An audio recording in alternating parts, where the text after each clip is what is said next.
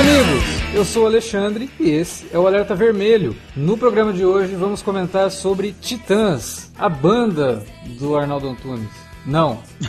Vamos falar sobre os jovens Titãs, que ganharam uma série live action no final do ano passado, chegou na Netflix no começo desse ano. A gente demorou um pouquinho para dar tempo de todo mundo assistir, para a gente poder gravar sem se preocupar com spoiler. Na verdade, não foi por isso, mas cabe bem a, a situação.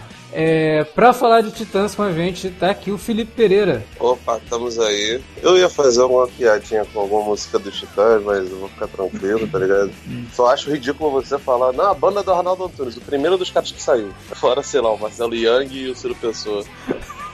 Pra falar de Titãs com a gente também tá aqui, depois de uma longa ausência, Caio Hansen. Isso aí, galera. Eu acho que se eu fosse um super-herói, eu ia querer ser o Moço Maravilha. Moço- Eu acho maravilhoso isso. É, Moço Maravilha, pô. É, tem o Wonder Man É que- na, na Marvel, né? Que aqui no Brasil chama Magnum, mas É, que depois ficou todo malucão, mas não é esse não. É o Moço Maravilha mesmo, que é, é o, é o.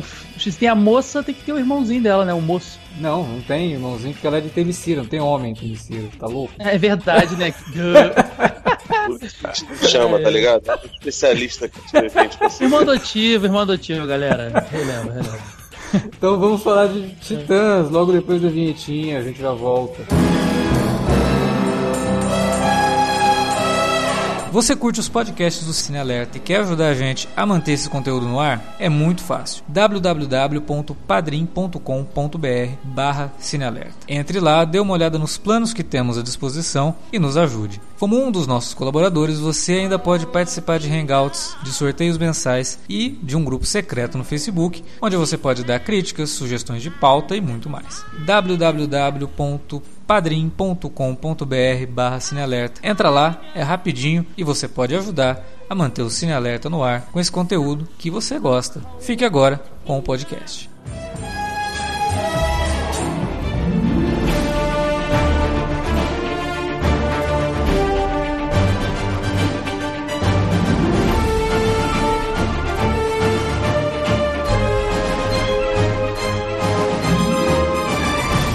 Bom, introduzi ali, né? Falei que a gente ia comentar Titãs por causa da estreia da série, mas na verdade a gente quer fazer um programa sobre o supergrupo, né? Sobre os jovens Titãs, depois chamados de Titãs, que ganharam série, mas também tem animações, tem filmes animados, né? Que foram, que saíram direto para vídeo e que é um, um grupo que ficou muito popular nos anos 80, né? Graças ao trabalho do Marv Wolfman e do George Pérez, que dois gênios dos quadrinhos dos anos 80, que além de Titãs também fizeram Crise nas Infinitas Terras. Os caras não estavam para qualquer brincadeira ali na, na década de 80. Só que os Titãs surgiram bem antes disso, né? Eles sur- surgiram nos anos 60, foram criados pelo Bob Haney e pelo Bruno Premiani, e surgiram numa época que é importante até, assim, porque a gente está falando de uma época de quadrinhos que os leitores estavam começando a ficar um pouco mais velhos. E tinha uma galera que estava lendo quadrinhos nessa época, e uma galera muito extensa, porque era a molecada, os famosos baby boomers, né? Que estavam chegando ali na, na faixa etária de 13, 14, 15 anos e não estavam se identificando muito com os quadrinhos da DC, porque os quadrinhos da DC sempre foram e ainda são, né, famosos pelo, por toda aquela, aquela aura de lendas, né, de você ter esses personagens magnânimos, desses heróis mais velhos, que são adultos realmente, ao contrário do que a Marvel faria também a partir da década de 60, também observando o mesmo eh, mercado em potencial, de que os jovens não estavam se enxergando naqueles personagens. Mas existiam personagens jovens na DC que eram os sidekicks, famosos sidekicks, que começaram a surgir na década de 40, 50, que eram os ajudantes mirins dos personagens adultos, né, dos personagens principais. O Batman tinha o Robin, o, o Arqueiro Verde tinha o Ricardito, é, o Flash tinha o Kid Flash, o Aquaman tinha o Aqualad, e toda aquela galerinha que fazia um certo sucesso com as crianças, mas também deixavam as histórias dos adultos um pouco mais infantis, um pouco mais é, leves para as crianças acompanharem. E Eles foi- nasceram pra isso, né? foi- Nasceram mais isso e leve. foi uma tendência realmente, né? Todo personagem É. acabou ganhando um sidekick. E os Titãs surgiram dessa ideia de que, olha, a gente precisa de ter um título que seja uma espécie de equivalente da Liga da Justiça, no sentido de unir um monte de personagem bacana, né? Cada um com a sua habilidade, só que tenha um apelo com as crianças, que tem um apelo com o adolescente, porque o Super-Homem não estava tendo apelo com criança, o Batman não estava tendo apelo com criança, a Aquaman nem pensar, né? Essa galera já estava ficando um pouco ultrapassada aos olhos do mercado. Foi aí que surgiu a ideia de apresentar na revista The Brave and the Bold, né, que é uma famosa revista da, DC Comics, em 1964, que era uma revista que juntava personagens, né, fazia é, team-ups. Né, então você tinha edições, normalmente arcos fechados, que tinha lá uma edição que era o Arqueiro com o Batman, o Superman com o Flash, o Lanterna Verde com o Flash e tal. Eram normalmente duplas, mas existia o caso de, de, de juntar mais alguns heróis. E nessa primeira aparição deles, os Titãs nem se chamavam, nem se denominavam Titãs. Era só o Kid Flash, o Robin e o Aqualad. Eles se juntavam para investigar o caso de uma cidade onde todos os adolescentes tinham desaparecido. O que já denota um pouco o clima dessas histórias, né? Porque quando você está falando de adolescentes para crianças, para pré-adolescentes, significa que você está tentando, pelo menos, dialogar com eles. E na década de 60, além de tudo isso, além de, de todo esse mercado em potencial que estava surgindo, a década de 60 também foi o berço de uma mudança cultural muito grande, né? A cultura pop, como a gente conhece, começou a, a, tomar forma justamente na década de 60 por conta de movimentos culturais e por conta de movimentos culturais que estavam muito ligados a movimentos sociais. E a DC, ela foi uma, de certa forma, bastante pioneira nesse sentido de colocar assuntos sociais nos quadrinhos, se bem que a Marvel depois também fez com até uma propriedade interessante, principalmente com Homem-Aranha, né? Homem-Aranha teve edições sobre é, consumo de drogas, assim como o próprio Arqueiro Verde na, na DC também teve, e que se estendeu para o título do, dos Titãs, depois quando eles ganharam um título próprio, por conta do Ricardito, né, que também era um membro dos Titãs nessa época. Aí foi passando a década de 60, essas mudanças né, foram trazendo novos leitores, os Titãs até que fizeram um sucesso considerável naquela década, só que no começo dos anos 70 a coisa foi degringolando, as vendas caíram e o título foi cancelado. Ainda na década de 70, a DC tentou trazer de volta os Titãs, não deu certo de novo, deixaram para lá. Enquanto isso, na concorrência, na Marvel, estava acontecendo uma, uma, parada muito louca na Marvel nos anos 70, que era a dança das cadeiras dos editores-chefe da Marvel. É, em num período de quatro anos, se não me engano, acho que mudou de editor-chefe umas oito vezes. Os caras entravam, ficavam, sei lá, um mês e meio e caíam fora. E um desses editores-chefe era o Marv Wolfman. Ele ficou, se não me engano, por mais ou menos um ano como editor-chefe da Marvel. Saiu para poder se dedicar a escrever mais quadrinhos. E depois dele entrou Gary Conway, aí depois entrou mais um outro, e no, e no lugar do, desse outro entrou o Jim Shooter. E o, e o Jim Shooter, ele era um cara na, na Marvel considerado meio que um pequeno ditador, assim. Tipo, ninguém gostava de trabalhar com o cara. Ele entrou na Marvel por conta do Marv Wolfman. Marv Wolfman, na época que era editor, contratou o Jim Shooter para ser uma espécie de estagiário dele. Ficou e acabou junto com o Stan Lee numa jogada meio esquisita, passando a perna no outro editor que entrou no lugar do, do, Marv Wolfman e acabou tomando o lugar de editor-chefe. O Marv Wolfman ficou putaço com isso, não, não queria mais trabalhar na Marvel sob o, a tutela do Jim Shooter, porque estava vendo, primeiro, como o cara entrou, foi um, uma situação meio, meio esquisita, e depois como ele estava se comportando como editor-chefe, é, tomando as rédeas da coisa toda, brigando com os criadores e tal, ele não quero isso para mim, e foi conversar com a DC. Quando ele foi conversar com a DC, a DC falou, ó, legal, é, você tem uns trabalhos interessantes atualmente na Marvel, apesar de não ser nada muito de destaque, assim, não tem nada grandioso sendo feito, mas o teu texto é legal, pode, pode se evoluir aí, a gente tem interesse em você sim. E ele não renovou o contrato dele com a Marvel e foi para DC. Nesse meio tempo, quando o Jim Shooter assume a Marvel, uma das, uma das melhores coisas que ele fez foi dar voz pro Chris Claremont. Foi quando surgiu a fase mais áurea dos X-Men, pelo menos é, criativamente e financeiramente, foi quando o Chris Claremont é, reinventou o que eram os X-Men na Marvel, criando um grupo com, com, personagens completamente diferentes daqueles que eram os X-Men originais, utilizando, claro, o Ciclope, a Jean Grey, que eram membros originais, mas introduzindo uma gama de novos personagens e além disso introduzindo a estrutura meio que de novela para X-Men, né? Que eram aquelas histórias longas, com várias subtramas acontecendo, com personagens tendo vida social, né? Porque era uma coisa difícil nos quadrinhos do super-herói, eram os personagens terem vida social, apesar que na Marvel isso acabou se tornando uma das marcas, né? Da, da, da editora. Pois bem, X-Men começou a fazer um sucesso muito grande por conta dessa abordagem e a DC precisava de ter algo do tipo. Foi aí que o Marv Wolfman, percebendo mais uma vez que o mercado estava mudando, estava é, se adequando aos novos tempos, resolveu chegar na DC e fazer a proposta de uma reformulação dos Titãs, dos Teen Titans, né, dos jovens Titãs, agora com o nome de New Teen Titans, que aqui no Brasil foi lançado com o nome de Novos Titãs. E essa reformulação é muito parecido com o que o Chris Claremont fez com os X-Men no sentido de, olha, já existia a equipe lá atrás, vai continuar existindo, a gente vai utilizar os personagens, mas a gente vai trazer personagens novos e personagens que representam uma diversificação bem grande em relação ao que era os Titãs originais, que que é uma das propostas do relançamento dos X-Men pela Marvel e que deu muito certo. Né? Então, o Marv Wolfman estava bastante ligado no que estava acontecendo e sabia que os Jovens Titãs era a equipe perfeita para fazer isso. Ele não iria fazer isso na Liga da Justiça, por exemplo, que já tinha a sua formação extremamente estabelecida e você não vai trocar o Superman, o Batman, por um personagem novo que você vai criar do zero. Né? Já os Titãs, você pode fazer isso, porque são personagens que, convenhamos, naquela época ninguém se importava muito. Aqualed, Moça Maravilha, ninguém estava dando bola para esse, esse, povo, né? Então acaba que o, o Marv Wolfman resolve fazer essa troca e foi uma troca que, claro, obviamente, os fãs na primeira edição não aceitaram muito, mas depois perceberam o trabalho que ele estava fazendo ali de criar um, um, um, grupo de personagens muito críveis, de personagens que tinham um background, todos eles, né, com um background bastante dramático, envolvendo problemas familiares, envolvendo até questões que os jovens da época e até hoje acabam passando, que é aquela vontade de, sei lá, meter o pé na porta e sair de casa, sabe? Viver a própria vida, sair da, da asa dos pais, esse tipo de coisa que move o adolescente bastante, né? É, principalmente numa época em que, a gente já até comentou isso em outros podcasts, que nos anos 80 existia uma questão de falta de identidade muito grande acontecendo por ali. Era uma geração toda que ficava pensando o que, que eles poderiam fazer para ter algum tipo de contribuição como os pais deles, pelo menos da forma como eles viam, como os pais haviam contribuído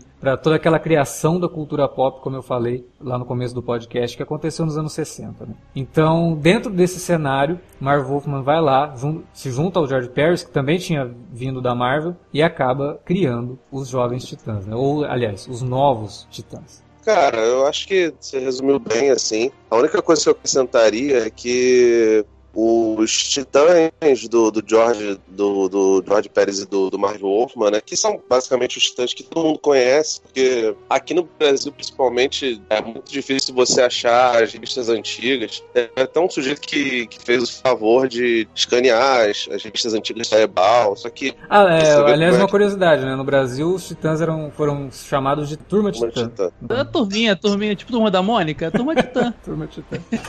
Não, mas é isso mesmo, cara. Porque são quatro, cinco ali, é, no máximo Mônica, Cebolinha, Magali, Cascão, às vezes Franjinha, tá ligado? É, o Bidu lá que mudando, enfim. Boa parte desse, desse passado dos Titãs, lá pelos anos 70, isso eu tô falando até da revista mensal. Imagina, assim, Brave the Bold, você provavelmente acha alguma coisa, porque, sabe, as primeiras ou as showcase que eles participavam é até mais fácil de achar do que essas mais antigas, né? Depois de um tempo, né, o, quando o Wolfman e o, e o Pérez assumem, eles, eles não só trazem toda aquela carga da, da Marvel, né, do, do, do estilo Stan Lee, de certa forma, de contar as histórias, os personagens muito humanizados, esse negócio todo, como eles pegam um pouco da rebarba da, daquela quebra que rolou nos anos 70 com o Comic Code, né? Uhum. Que, em que já não se ligava tanto pra, pra, pra censura e poderia se falar de coisas mais, mais agudas, né? A gente lembra da dupla do Daniel Neal e do Neil Adams fazendo lá o, o Rider lá, o,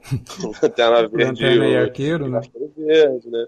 Que inclusive tratam de maneira bem séria uma questão pontual lá do Ricardito, né? Que acabou sendo usuário de, de heroína, sabe? Nessa época, o, o, nos anos 70, o Homem-Aranha também lida com isso, né? Houve, acho que se não me engano, a história do Homem-Aranha que ele lida lá com o Harry Osborn usando cocaína foi uma das primeiras, não foi? foi. Ou a primeira?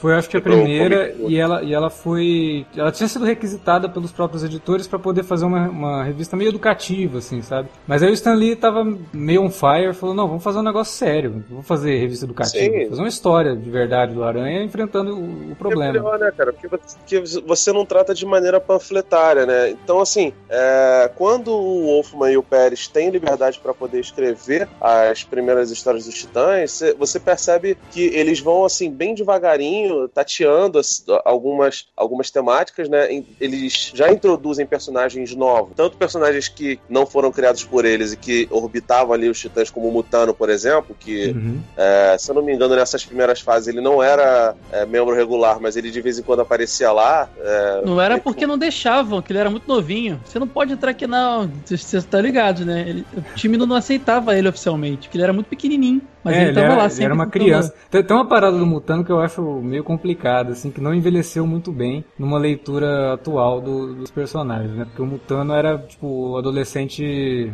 É, como é que eu devo dizer? Era um adolescente meio tarado, Peralta? Ah, tá.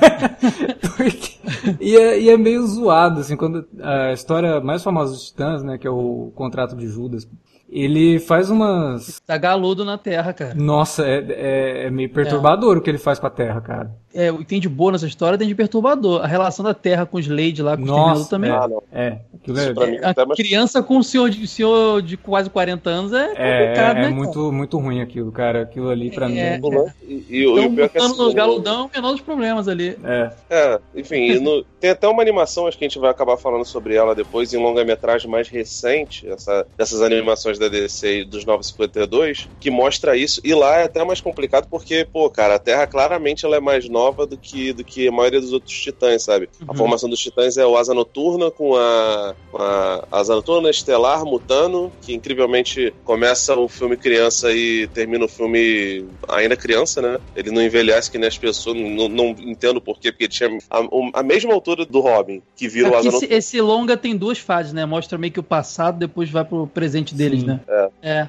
E, e, e, teve é... também na série Teen Titans lá, aquela mais infantil, não essa Teen Titans Go, a, a anterior, que também teve o arcozinho do contrato de Judas dentro dela, cara. Teve, eu acho bem melhor do que do filme. Eu gosto também, acho legal. No comecinho, você percebe que eles vão tateando e acredito que, que eles chegam num, num nível tão grande de entrosamento que o George Pérez começa a ser escrito ali, como ele, ele começa a ser acreditado como coautor das coisas. Tanto que, se você ver qualquer coisa hoje em dia que tem o Asa Noturna, Estelar, Cyborg, o, a Terra, Deathstroke o, e alguns outros personagens, você, Irmão Sangue, você vê que eles são criação de Wolfman e Pérez. Pérez, ele foi contratado para fazer o design dos personagens novos que o Wolfman estava criando, né? Só que dizem que a interação dos dois era tão. tinha uma química legal entre os dois, sabe? É... eles meio que se completavam. Tipo, o, o, o Wolfman falava um negócio, o Pérez ia lá desenhava e falava, puta, era isso que eu queria. E o Pérez gostou dessa interação. O Pérez ia fazer só o design dos personagens.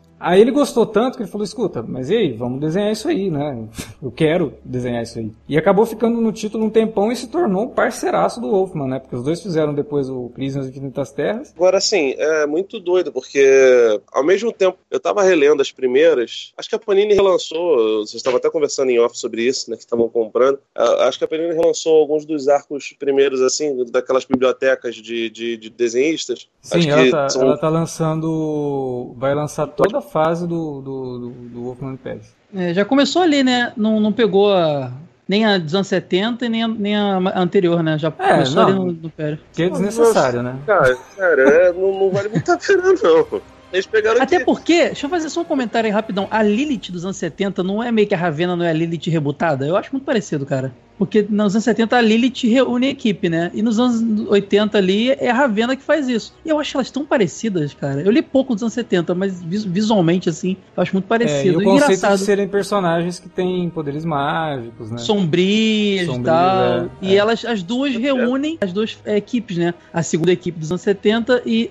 a Ravena nos anos 80. Engraçado. É, porque assim, é, é, doideira porque ao mesmo tempo que o Pérez e o, e o Wolfman, eles tratam de adolescente, eles não são exatamente adolescentes, né? Eles são o que hoje o pessoal chama de young adult, né? A história começa, o Robin tá tentando parar um, um assalto, daqui a pouco ele é pego num, num lapso doidão lá temporal e ele aparece com, uma, com os titãs que já estavam desunidos há muito tempo, né? Em atenção à ideia de que a revista acabou, então os Titãs não são mais um, mais um grupo. E aí ele vê lá todas, todas as pessoas que estão lá. Ele vê o Mutano, que deixou de ser o rapaz fera e entrou de vez pra equipe, a Moça Maravilha, o Kid Flash, que já eram amigos deles mesmo, do, do, do grupo, e Cyborg e Ravena que são os personagens novos. Depois a gente percebe que a Ravena fez um, um encanto lá para tentar reunir os titãs por conta de, de, um perigo, e depois a gente sabe que é o Trigon, que acaba se tornando um belíssimo do, do, do vilão dos, dos titãs, né? Acho que é um dos melhores, né? Ele e o, o Exterminador são, deve, devem ser os melhores, porque, pô, o, o quinteto lá da morte é uma merda, né, cara? Doutor Luz, velho. Ah, não, não, não. Os vilões, vilões, ah, os vilões eram, assim, eram ruins. Até o Exterminador, che Exterminador chegar é bem zoado. Mas uma coisa que eu tava sentindo no início da série e depois não foi bem isso, é que eles iam seguir exatamente alguns, algumas características da fase Pérez, inclusive o fato da Ravena ser o, o, centro do negócio. Mas depois não fica tanto, não. Mas o fato dela começar. É série, é série atual, é. Não fica tanto, assim. Robin também tá muito. É, é, de nosso ponto de vista, muito do Robin também. Mas caramba, cara, eu achei muito legal essa referência da. Porque na série animada não é bem assim, né? No Teen Titans lá e tal. A Ravena não, não, não é esse ponto de partida pra formação da equipe, como foi na, nos anos 80 nos quadrinhos. É, cara, eu acho, assim, no final das contas, eu acho que a série. A que aqui virou, ficou conhecida como Jovens Titãs, lá de 2003, ela tem muita coisa dos quadrinhos do, do Pérez, né? Eles reduzem aqui para basicamente o Robin, que sempre tá sempre em todas as formações de Titãs, normalmente, né? O Dick Grayson, uhum. os personagens do Marvel, do, o Fumeiro do Pérez e o Mutano, que basicamente virou Titã com eles. Mas. Ele só tira a Moça Maravilha, na real. É, é a equipe inicial ali do, deles e mesmo. o Kid Flash. E o Kid Flash. É, o Kid Flash, o próprio. Ah, é, o Kid Flash também, é verdade. O próprio Wolfman resolve, né, tirar o personagem, assim, porque ele achava o Kid Flash poderoso demais. Porque, assim, o primeiro volume deles dois, eu acho que são 40 ou 44 coisas, tá ligado? Eu tava tentando reler tudo, tô, tô escrevendo um artigo, e, pô, cara, sei lá, eu cheguei no, no, número 14. No número 14, o Kid Flash ainda tá naquele foge, não foge nem sai de cima, ele não sabe o que, que ele faz, entendeu? E é o Oli, né? O Oli, né? O que é do Oli? Mas, cara, não, não, porra, fala não, que o Oli é o melhor Flash que já eu existe. Eu gosto, eu gosto dele, eu gosto dele. Aí, beleza, cara. Aqui, cara, o, o, que eu acho doido é que logo nos primeiros episódios, eles já, já, já botam na, na mesa uma situação que eu acho muito complicada, que é a sexualização de absolutamente todos os personagens. E eu não tô nem falando só das mulheres, não, que enfim, é um puta do machismo e tal indiscutivelmente. Ah, cara, eles mostram eles em trajes sumários, inclusive os garotos, sabe? Mas aonde isso tá falando? Nas revistas do George Wolfman ah, do Pérez. Tá, tá. É, não, pode crer. Eles, cara, eles são, tipo, além do Robin ser, um pouquinho grande, né, o Dick Grayson, pra, pra aquela roupinha de, de, de elfo que o Batman dava pra ele, ele não ter mudado isso, ter demorado muito pra assumir seu lado country lá no, no primeiro uniforme do Asa Noturna. o Kid Flash, ele fica em trás de sumários, o próprio Mutano, sabe? E aí depois, cara, tem... Isso é uma que coisa que ele, que ele pega, ele, ele pega do, do X-Men isso aí. O Chris Claremont e o, e o Bernie mesmo. Exatamente. Faziam isso Isso, direto. isso, isso. Bem, bem, bem parecido com o Claremont que o Burn faziam mesmo. É um crossover muito legal de tantos que X-Men nos quadrinhos que acho que nunca saiu no Brasil, né? Que tem uma vontade Ai, de ler. Saiu sim. Eu lembro que. Saiu? Que eu, eu, acho que ele saiu com a editora Abril, velho. Saiu. Saiu pela Abril, ah, sim. A Abril tá. publicou muitos desses crossovers que saíram nos anos 70 e 80, né? O Super-Homem e o, o Homem-Aranha. É... Pode certeza, cara. Se tem crossover, a, a Abril publicava. Dificilmente você vai pensar num crossover que, que ela não publicou. Mas assim, logo nas primeiras histórias, elas, eles vão pra casa do, do, do Garf, né? Do, do Garf de Logan, que é o Mutano. E aí você percebe que, apesar deles serem jovens, é, começo da fase adulta, todos eles têm muito dinheiro, eles são muito endinheirados, porque o, o Robin ele se, se, assusta com a casa do Garfield. Ele fala: Caraca, tu é rico mesmo. E ele, porra, ele é pupilo do Batman, né? A gente sabe como é que é o Bruce Wayne. Depois chega a Moça Maravilha e a Estelar é, de biquíni, e muito a contragosto por questão de biquíni, e o Garfield fala. Acontece esse lance aí de mostrar o quanto ele é, quanto ele é meio ninfomaníaco. Ele fala, pô, finalmente vocês chegaram, não sei o quê. Fala, pô, você também nos deu esses trapos aqui, esses pedaços de, de, de tecido que você chama de roupa de baixo. É uma sacanagem, né? A gente tava com vergonha de, de, de chegar aqui. Só que o tempo todo elas ficam discutindo com ele porque ele é extremamente machista. Tem uma, uma outra cena lá pro, pro, pro, pro, pro número, sei lá, 11 ou 12, que o, o Mutano quase morre. Aí eles levam ele pra Ilha Paraíso. E aí, tipo assim, ele fica muito puto porque ele não pode pisar no chão, porque se ele pisar no chão, a ilha faz com que os poderes das Amazonas é, saiam, é, sejam perdidos, porque ele é homem, né? E ele não é alienígena nem nada disso. Ele é um humano mesmo que, que ele é um foi curado por conta. Né? Mas ele tem origem como homem terráqueo. Então, tipo assim, não é como, sei lá, não sei se um cara, da, um tamanariano, se pisasse na Ilha Paraíso, talvez não, não desse tanto, porque é uma outra espécie. Acho que daria a mesma coisa, mas enfim. Não tinha nem essa variável. E aí ele fica assim, pô, um monte de gatinho aí dando sopa, e todo mundo fica olhando para ele de maneira recriminada. E em outro momento a Moça Maravilha salva eles, aí ela fala, nossa, que beleza é essa, em vermelho e, e, e amarelo? Aí ela fala, cala sua boca, senão eu vou quebrar tua fuça, porque você tá sendo um machista de bosta, tá ligado? Então, tipo assim, ao mesmo tempo que eles Seria maravilhoso se o texto fosse esse, cara, eu adorava. mas não foi muito assim, não. Mas, mas a intenção pode ser. Mas...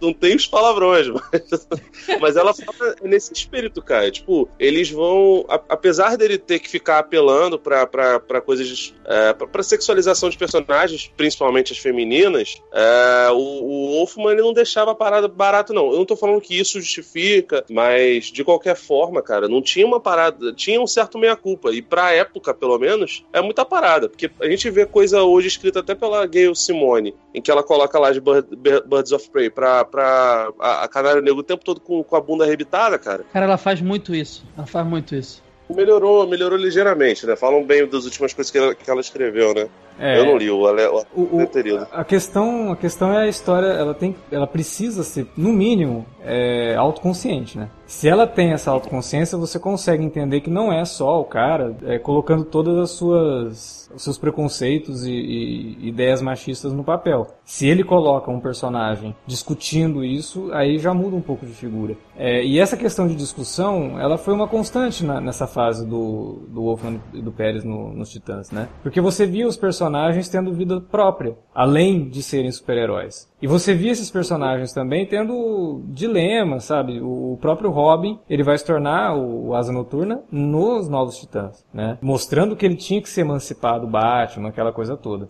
Depois do, do Wolfman do Pérez, que foi uma fase que durou bastante tempo, né? Foi, trocou de, de, de, de, roteirista e tal, mas manteve-se bastante o, o espírito da coisa toda. Não a mesma qualidade de texto, mas o espírito estava ali. Quem assumiu depois, no começo dos anos 2000, e voltou a fazer os Titãs aparecerem bastante foi o Geoff Jones, né? Ele tem uma fase nos Titãs bastante elogiada e que eu tava até vendo uma entrevista com o Dan Didio, ou Didio, sei lá como é que pronuncia o nome dele. Acho que é Didio, acho que é Didio. É, eu vejo o pessoal chamando ele de Didio, cara. Aí eu não sei se ah, americano tá. sabe falar sobrenome italiano, eu acho que é, não sabe. deve ser inglês. É, é então é, chama de Didio, Didi. Ele tava falando que uma das frases preferidas dele numa história em quadrinhos vem dessa fase do Geoff Jones, né? Que o Geoff Jones coloca lá o Superboy, né? Já com a Connor Kent, né? Com a roupa preta e tal. O, o Robin é o Tim Drake. E diz que tem uma cena lá que quando a Estelar vai. que ela é a líder, né? E ela vai dar uma, uma orientação lá de como que eles iriam invadir um lugar e não sei o que.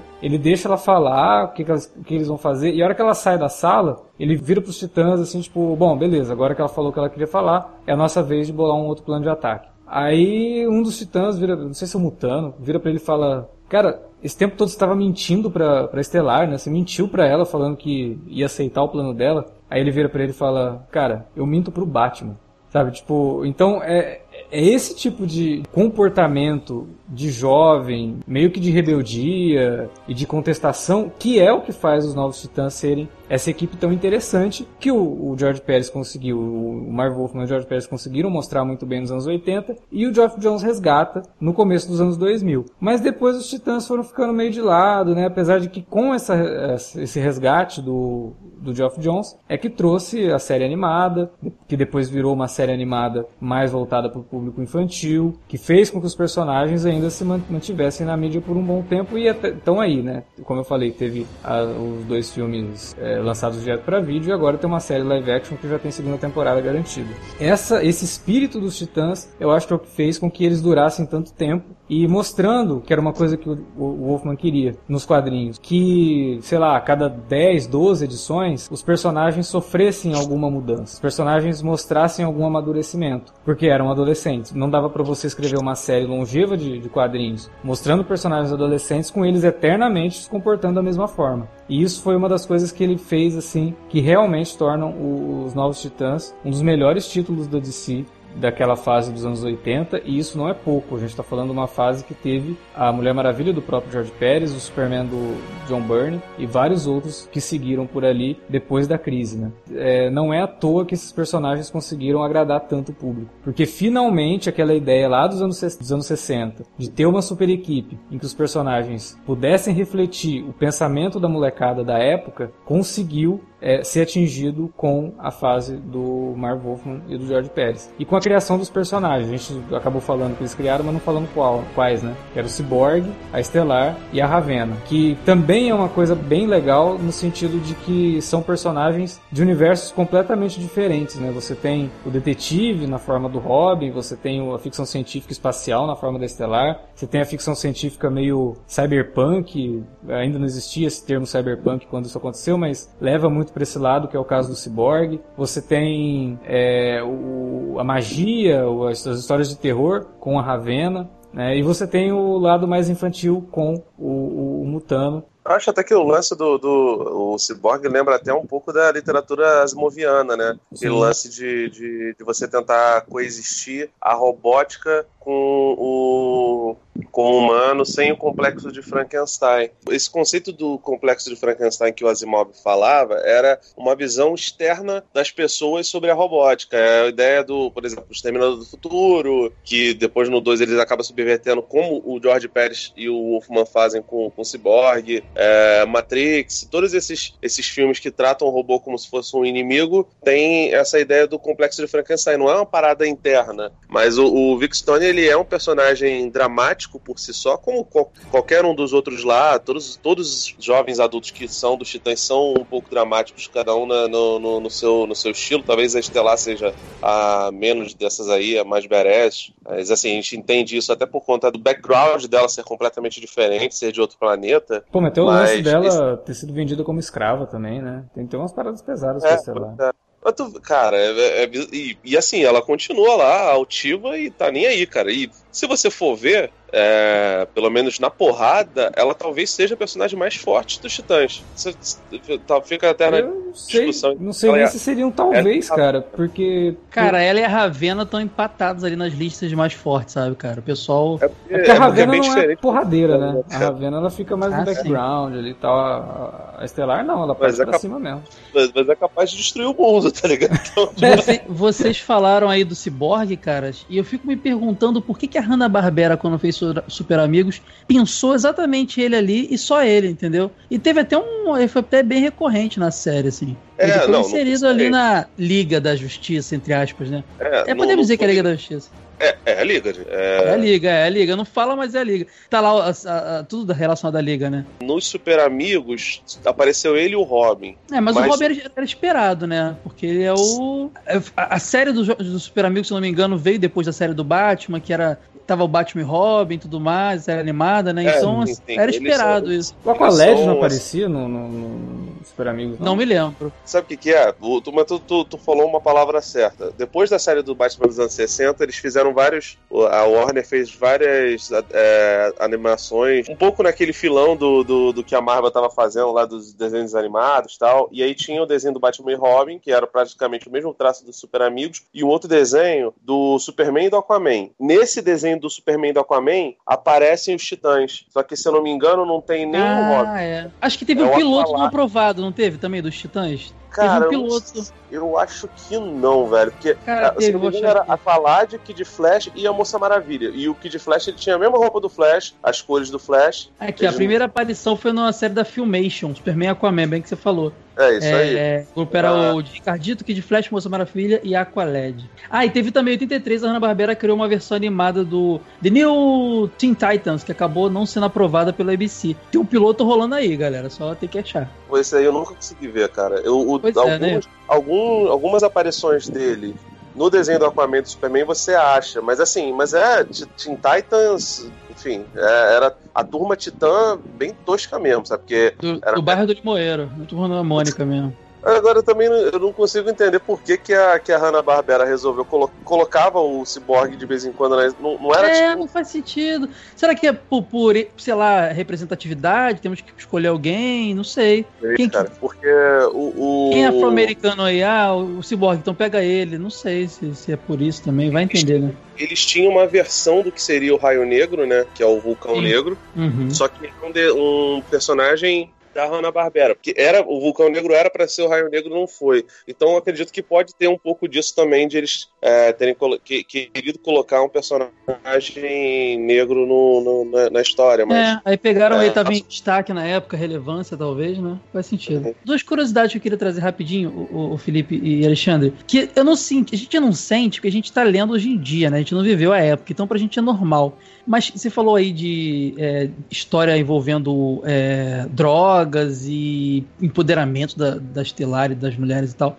Mas rolou também uns lances interessantes, cara. Sabia que aquela personagem abelha que entrou ali, se não me engano, na, na, nos anos 70, no retorno ali, primeiro retorno, foi a primeira afro-americana da DC Comics. A primeira personagem negra americana da DC Comics. E primeiro abraço interracial dos quadrinhos. Olha que doido, a gente pensa isso sério que não tinha. Primeiro abraço interracial dos quadrinhos foi também no, na série dos Titãs, cara. Foi com aquela Lilith e com aquele Cal. Esqueci o personagem, Cal.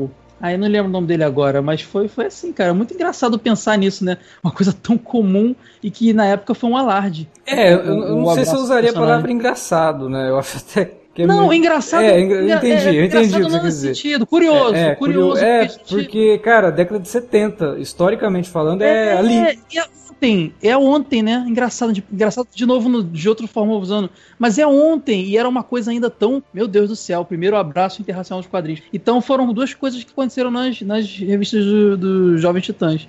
Ponto pra, pra Jovem Titãs de novo aí. É, como a gente tinha falado, nos anos 70 a DC estava bastante envolvida nas questões sociais, né? Ela joga muito disso, na Felipe lembrou, né? Na fase do Dennis O'Neill com o Neil Adams, no Lanterna com o Arqueiro, mas também em outros títulos, né? E os uhum. Jovens Titãs, apesar de não ter feito sucesso nos anos 70, acabou trazendo bastante dessa, desse momento dos quadrinhos para poder comentar coisas que estavam acontecendo no mundo, né?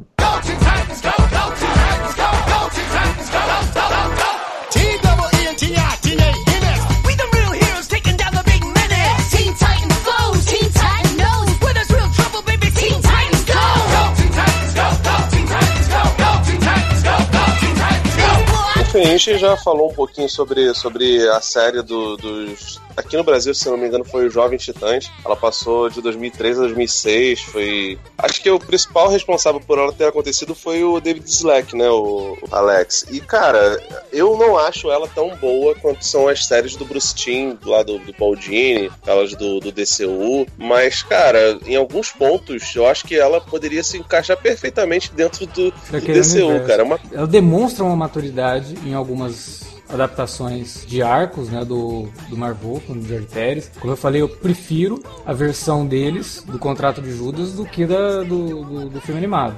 É, ah, também. Eu acho bem mais interessante o final envolvendo o Mutano com a Terra, eu acho é, dramaticamente muito mais eficiente. Eu gosto dessa série. Eu, eu lembro de, de, assistir ela no, no SBT no começo dos anos 2000. Achava bem legal.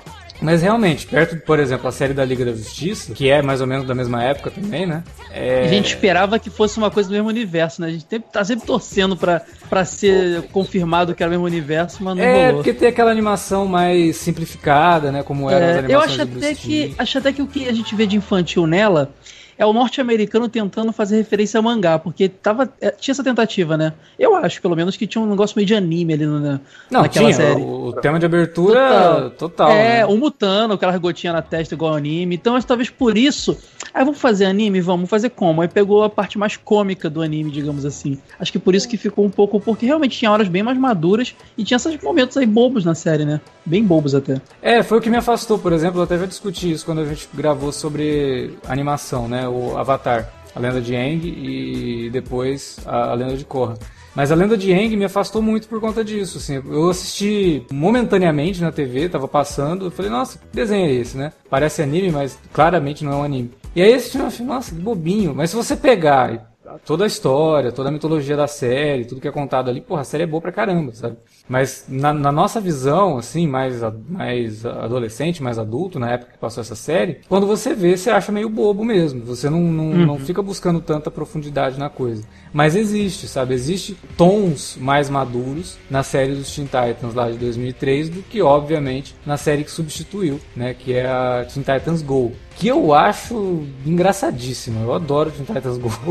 Legal, cara. É a Teen assim, Titans Go surgiu dos curtas, né? Que rolaram depois da Teen Titans. Porque a série tinha acabado, fizeram uns curtas, acho Isso. que pra passar nas propagandas do Cartoon, né? Isso. E deu acho certo e virou a série. É, pois é. Até porque, tipo, os episódios, se você for ver, eles têm cada um 10 minutos, né? Ao contrário do. O, o uhum. Teen Titans, eles têm a duração normal, né? Uns 20 minutos. Sim. Uhum. Mas eu, eu, eu, gosto muito dos, do, do Jovens Titãs em Ação, só que é muito, muito diferente. E eu acho que assim, a maior parte das pessoas são viuvinhas da outra, basicamente porque, ai nossa, transformou nossos personagens preferidos em, em coisinhas fofas e não sei. Cara, é, é um. Sempre, Titãs sempre foi uma parada que, que, que, fez sucesso entre a, entre a molecada. O fato de o, o George Pérez e o Marvel Wolfman colocarem alguns temas adultos no meio das histórias, temas mais realistas, não faz com que não seja um produto feito para aquilo dali, sabe? E o Jovens Titãs, apesar dele ter um pouco um grau adulto um pouquinho maior, ele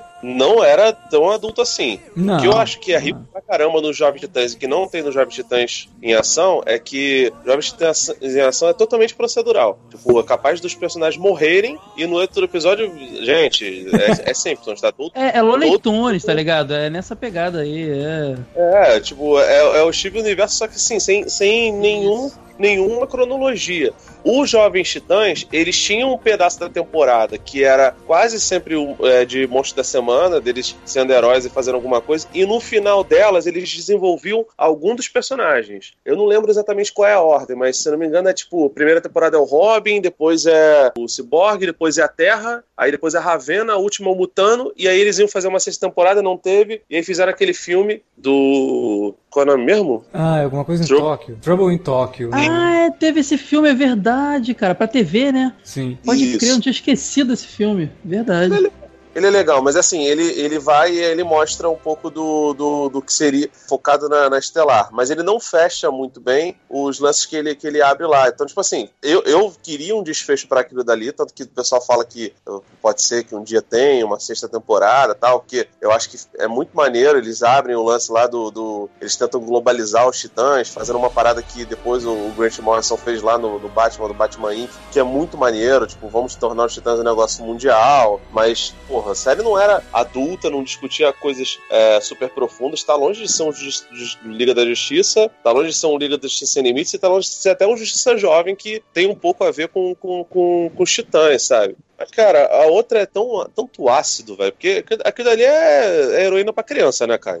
tudo culpa de Hora de Aventura, cara. A Hora de Aventura que fez essa loucura. As crianças tudo doidona de, de, de desanimado, estão tudo chapada. Acabou com tudo. Aqui, aqui no morro aqui tem tráfico de DVD do Hora de Aventura, cara. É, o, o, Titans Go, né, o, Jogos de Titãs em Ação, ele, ele é bem anárquico mesmo, né? E tem toda a questão de fazer referência a todo tempo ao próprio universo da DC e uhum. até fazer brincadeiras assim de metalinguagem e tal, e que eu acho isso bem legal, cara. Eu gostava disso em Animaniacs, por exemplo, e eu acho que Teen Titans Go ele segue na mesma vibe, cara. É, assim, eu tenho amigos no trabalho com filhos mais velhos até, que falaram, eu recomendei o desenho, né? Sem ter visto, porque assim, eu fui na onda, ah, legal, era o desenho que eu gostava, tem uma versão mais kids agora. E eles falavam, cara, não vou deixar meu filho ver isso não, cara. Ele ensina como respeitar o pai, sabe? Ele fala um monte de coisa. Eu falei, sério? Eu fui ver realmente, cara. É tenso o negócio. Pois é, cara. É, é tenso. Cara, é. do, do Fantástico Mundo de Bob você acha que é bobinho e se for ver, não, ele também. Claro, mas eu não culpo o pai que, que não curtiu, né, cara? A gente vai e pensa que é uma coisa, é loucura total. Ah, cara, esses dias essa... eu tava fazendo. Esses dias eu tava fazendo uma mini maratona de Animaniacs. Eu tava vendo vários episódios. E tem um, cara, que é muito pirado, assim, eles vão auxiliar a pintura da Capela Sistina, né? Aí eles acabam destruindo tudo, não sei o quê. Aí eles chegam lá pro, pro Michelangelo e falam pra ele, escuta, é, a gente vai ajudar você a terminar o teu trabalho e tal, porque o chefão tá vindo aí pra, pra, pra ver como é que tá, e contratou, e não sei o que, a gente vai ajudar você. Aí ele, mas vocês vão me ajudar? Sim, a gente vai te ajudar. Aí tem, tem, um diálogo meio bobo, assim, que eles falam. Aí depois eles falam assim: Na verdade, a gente vai ajudar você só porque você tá pintando um monte de gente pelada e a gente gosta de gente pelada. Aí, oi? que? É demais, esse desenho era incrível, cara. Isso é um desenho pra criança, né? Eu acho que esse desenho aí só só não é mais caótico também da mesma galera né, do que o, o Freakazoid, cara. É, o Freakazoid já, já é uma pegada. O Freakazoid acho que é loucura total, assim. Esse ainda tem um pezinho um pouco na sanidade. Não, não tem, porque, Meu tipo, Deus. esse episódio da Capela assistindo, na hora que chega o chefão pra ver a pintura, o chefão é o Spielberg, cara.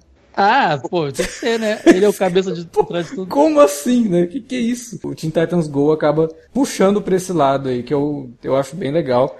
Cara, teve, teve muita coisa de Animaniacs que faz referência a cultura, não cultura pop, a cultura mundial, assim, como por exemplo a Sim. Capela Sistina, né? Você não vê isso assim todo dia em desenho animado.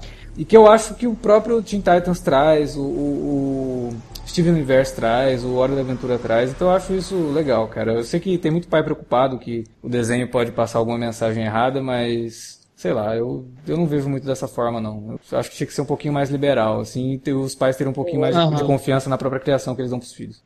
Agora, o Teen Titans Go teve um longa também, né? Há pouco tempo, né? Teve, saiu, saiu agora em 2018, eu, né? Eu não vi, cara. Eu não consigo nem imaginar um longa-metragem desse, desse, cara, desse desenho, é cara. sensacional, é muito bom. Porque o desenho tem 10 minutos, 5 minutos cada historinha ali, é tudo caótica e tal. Cara, é o Deadpool pra criança esse desenho. Nossa, quem que vê então? Basicamente isso. É, eu não sei se ele chegou aqui no Brasil com cópias legendadas.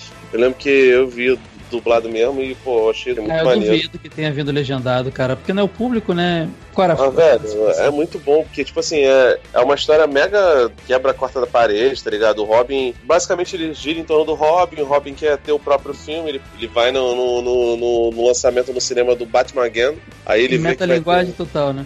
Aí, tipo, ele vê que vai ter um filme sobre o melhor amigo do Batman, o Batman. É um filme sobre o Alfred, um filme sobre o computador do Batman. E aí ele fica triste com isso. E na, nessa, nesse filme eles botam o Slade Wilson, né, pra, pra ser o Slade. Que acho que é o Will uhum. Arnett, né? O, o, é, o... eu acho que é. E eles não falam o nome, nome é, Exterminador, né? Eles chamam ele só de Slade por, por conta da, do peso. Mas o Jovem Titãs já tinha isso já, cara. Eu é, acho que é, é desde o Teen Titans, é, pode crer, já tinha essa parada. É, por conta é do, do, do peso do nome, entendeu? No, no Teen Titans, a, a, diferença é que no Teen Titans era o Ron Pillman, e agora o Will Arnett, porque são os mesmos dubladores, tanto do Teen Titans quanto do Teen Titans Go. Sim. Entendeu? Aqui, cara, é muito, eu acho muito legal, mas, pô, velho, claramente ele é meio que um filme pra, pra home video. Apesar de eu achar que, assim, ele é muito mais elaborado, por exemplo, do que os dois filmes que saíram com os Titãs nesse novo universo dos 952, né? Tanto Liga da Justiça e Titãs que deveria se chamar Liga versus Titãs, né, cara? Não seria melhor? Porra, vai tomar banho.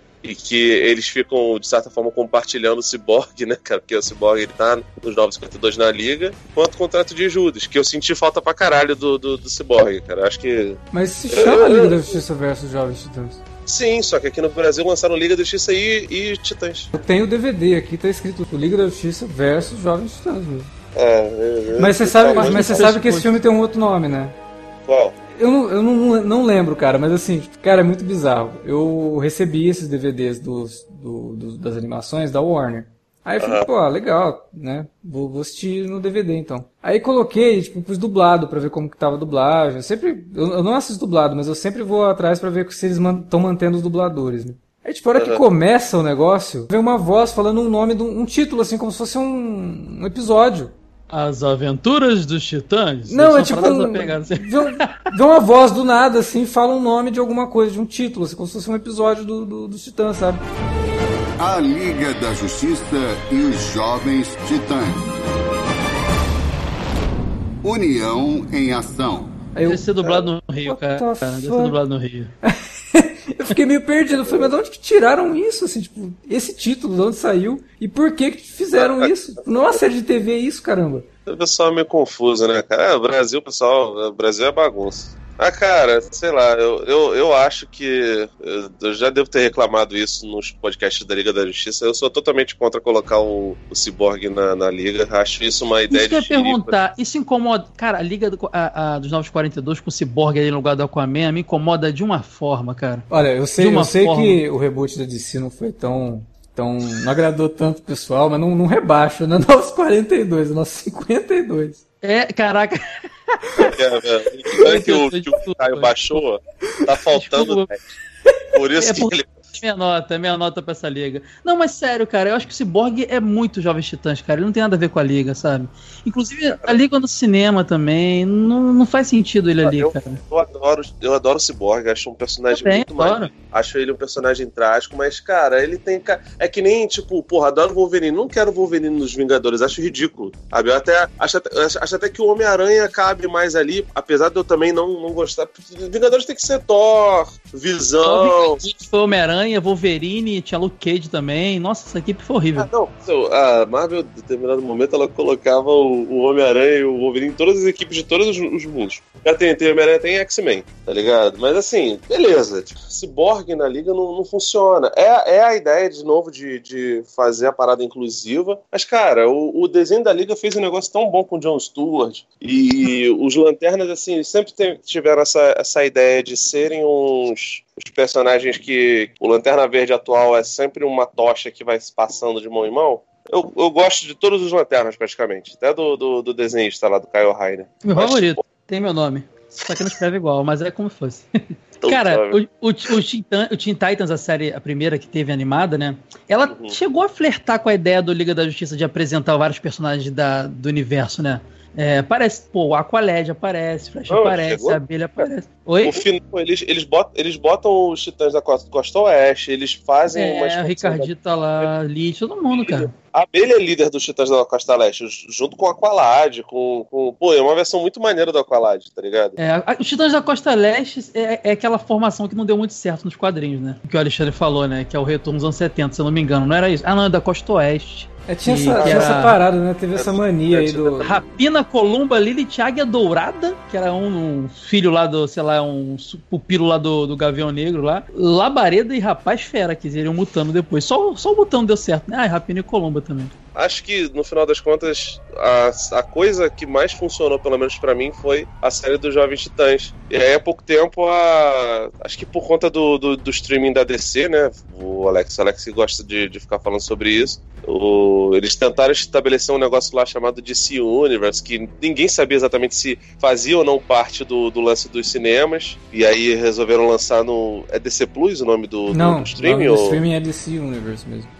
Ah, DC Universe mesmo. Ah, Foi nesse streaming que saiu a, a, a, série, aquela série da. Que, que ela fazia participação. Eu esqueci o nome da heroína, que fazia participação no Arrow, mas tinha uma série animada dela. Não. A, Vixen, não era não. não, não, a, a série. A Vixen, do... Vixen. Isso. Da Vixen, não era desse DC Universe, não. Não, o DC Universe ele começou em novembro desse, de 2018, né? Ah, recente, tem é, e, e só teve até agora três séries. Titãs, Titans, continuação de Young Justice, né? Justiça Jovem.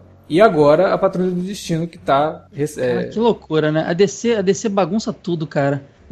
Mas é faz muito parte, universo. Faz parte da, da, da, estrutura da DC Comics, essa coisa da, do multiverso. É, de né? fazer então, isso, né? É verdade. Isso, isso acaba. E assim, acho que até pro cinema, Caio, deve acontecer isso porque. Deve não, vai, né? Porque o filme do Coringa não, não cinema... é o Coringa do universo. Se não acontecer isso, não tem jeito, cara. Eles vão, ter, eles vão ter que fazer isso porque não deu certo o que eles tentaram fazer inicialmente, né? É, cara, eles agora assim, precisam. O Aquaman ele foi meio que a, a pá de cal, porque até aconteceu o Aquaman, o pessoal ficava falando, não, mas sempre desconversavam sobre o Coringa. E aí, depois do Aquaman, eles é, basicamente assinaram embaixo uma, uma parada que já rolava no boca a boca dos fãs e que com certeza não teve origem no lance dos fãs, né? Isso foi, tipo, alguém do marketing da DC jogou, viu qual era, viu se o pessoal ia aceitar, que é o lance de que esse aqui é um selo que vai ser diferente de, tudo que tá lá, vão ser versões alternativas dos personagens, não sei o que. Esse Coringa não é o mesmo Coringa do Leto, não é o meu Coringa do Hit Ledger, não sei o que. O pessoal comprou, falou: ah, quer saber, ó, Aquaman deu certo, foi melhor do que, do que Liga, foi melhor do que BVS, esse negócio tudo, então dane-se, vocês fazem o que vocês quiserem. Mas e isso veio diante, cara. Isso veio diante, porque a Gal Gadot deu muito certo com Mulher Maravilha, o filme da Mulher Maravilha foi maravilhoso, mas todos os outros personagens, até o Aquaman ter seu filme, não estavam funcionando, entendeu? Então eles já estavam tentando resolver, porque querem Gal Gadot continue como Mulher Maravilha, querem fazer outros filmes, mas não querem mais continuar. Tanto é que o Batman já foi embora. O, é, o tanto o, o, próprio Shazam também não tem uma definição de que é, é ou não é, né? Já estão falando que é, não, mas... Cara, é... da Gal Gadot, olha esse cara. Gal Gadot, o filme... Gal Gadot é foda. O Mulher Maravilha, ele tem toda a estética do, do BVS e do, do Liga da Justiça. Tem aqueles hum. slow motion horrorosos, tem o final com... com mas com espera o próximo, não vai ter não, duvido. É. O próximo vai te distanciar muito, cara, tenho certeza. Pô, cara, eu espero muito em Deus que seja. Apesar do Zack Snyder ainda ser produtor dessa parada, tá ligado?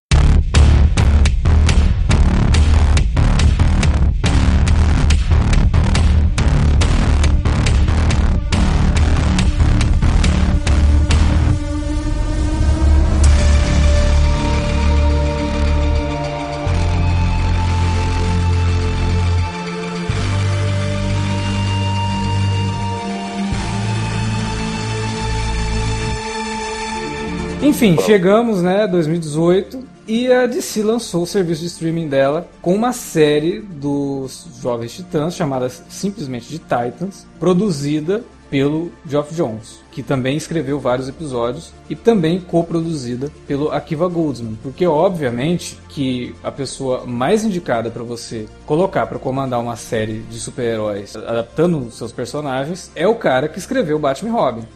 É, e Transformers. Sim. Nossa, só piora, só piora, né? Isso. Aí o Akiva Goldsman é um dos roteiristas também de Titans, que é uma série que eu sei que muita gente gostou, assim. É uma série que ela teve uma aceitação muito boa, o que prova que muita gente é levada só pelas imagens e não tá prestando atenção no que tá vendo.